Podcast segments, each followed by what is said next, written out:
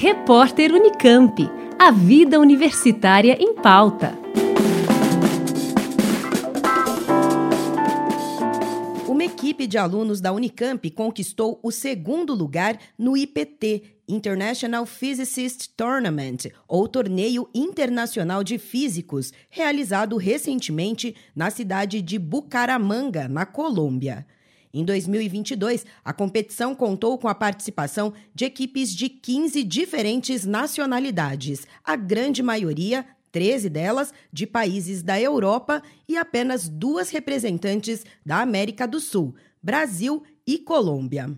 O professor do Instituto de Física Gleb Vatagin, Leandro Tessler, foi um dos líderes da equipe vice-campeã, formada por estudantes dos Institutos de Física e Computação e também da Faculdade de Engenharia Elétrica e Computação da Unicamp. Ele deu mais detalhes sobre o formato da competição. É uma competição de estudantes de graduação e mestrado envolvendo, esse ano foram 17 países, mas dois não foram, então teve 15 países envolvidos. Essa competição acontece a partir de uma lista de 17 problemas que é divulgada nove meses antes. As equipes das instituições tentam resolver esses problemas, tanto teórica quanto experimentalmente. Né? São problemas inéditos que não têm uma solução conhecida e na competição se organizam o que a gente chama de batalhas de física, em que três equipes se opõem. Uma equipe é desafiada a reportar um problema, uma equipe critica essa apresentação e uma equipe tenta juntar tudo que apareceu para o conhecimento avançar. Uh, tem um júri, né, que é formado por especialistas de diferentes instituições, que dá uma nota de 1 a 10 para cada uma das, das equipes e as médias são consideradas para competição. Então ela envolve, por um lado, conhecimento de física, mas por outro lado, uma é, como é que eu vou dizer, uma estratégia para avançar, porque é um jogo, né? Se não fosse assim, não teria a menor graça. Os países fazem é, etapas nacionais do IPT para decidir qual é a equipe que vai. Aqui no Brasil, esse ano, essa competição envolveu a USP, a UFABC, a UFMG e a Unicamp, foi vencida pela Unicamp. Como conta Tessler, a Unicamp tem participado há alguns anos do torneio internacional, sempre com bons resultados. A Unicamp vem participando do IPT desde 2019, porque aqui no Brasil a gente faz a, eliminatória antes da, de acontecer a competição e desde que a Unicamp participou, que foi no segundo que a gente chama de BPT, Brazilian Physics Tournament, a Unicamp tem ganho, então já ganhou por três vezes o BPT, e no ano passado, no IPT 2021, a Unicamp ficou em segundo lugar, ele foi feito virtualmente, esse ano ele foi feito uh, presencialmente em Bucaramanga, na Colômbia, e mais uma vez a Unicamp ficou em segundo lugar.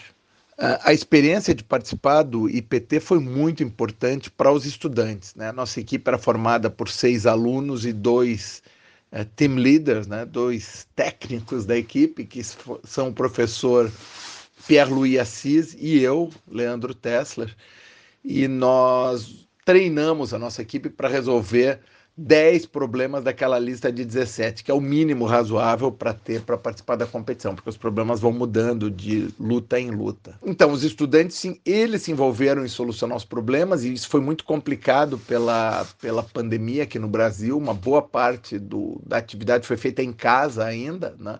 e nós nos reuníamos virtualmente. Desde fevereiro, a gente pode se encontrar e passamos a trabalhar uh, juntos a equipe brasileira encontrou soluções muito originais para alguns problemas, inclusive o problema que foi apresentado na final, que foi um gerador de números aleatórios quântico. Então, nós usamos propriedades de mecânica quântica do decaimento nuclear para gerar números aleatórios. E essa apresentação teve uma, uma nota muito boa por parte do júri. Foi, infelizmente, nós não conseguimos bater a equipe que ficou em primeiro lugar, que foi a equipe francesa.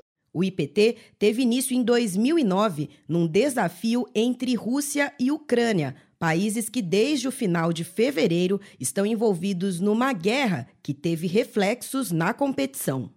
Esse ano, devido à guerra entre a Rússia e a Ucrânia, houve uma decisão do comitê organizador de solicitar à Rússia que fosse com bandeira branca, né? quer dizer, sem representar a Rússia, mas representando a sua instituição de origem. E a equipe russa não aceitou isso e não participou. A equipe ucraniana foi formada só por mulheres. Foi a primeira vez que isso aconteceu por, devido a dificuldades para homens saírem da Ucrânia. E durante a, a, a, o evento de encerramento, a equipe ucraniana foi aplaudida de pé por um longo tempo pela vontade de participar e por ter saído razoavelmente bem na competição, mesmo com as condições difíceis. A Universidade de Kharkiv, de onde vem a equipe ucraniana, foi destruída num bombardeio. Né? E a gente teve a oportunidade de conversar um pouco com algum, algumas meninas da equipe sobre isso. A final do IPT foi disputada entre as equipes da França, Brasil e Suíça. Para o professor Leandro Tessler, mais do que comemorar o vice-campeonato conquistado pela equipe da Unicamp, o importante é incentivar que cada vez mais universidades brasileiras participem da etapa nacional que antecede o torneio internacional.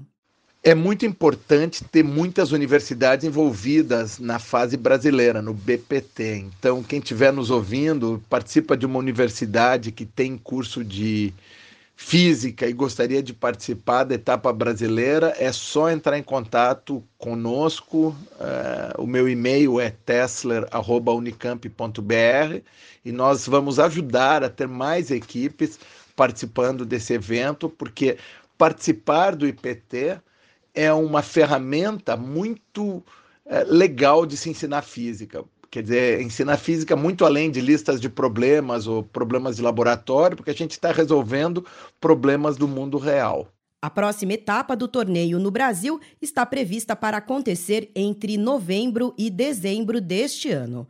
Mais informações no site brasil.iptnet.info. Juliana Franco, Rádio Unicamp. Repórter Unicamp. A vida universitária em pauta.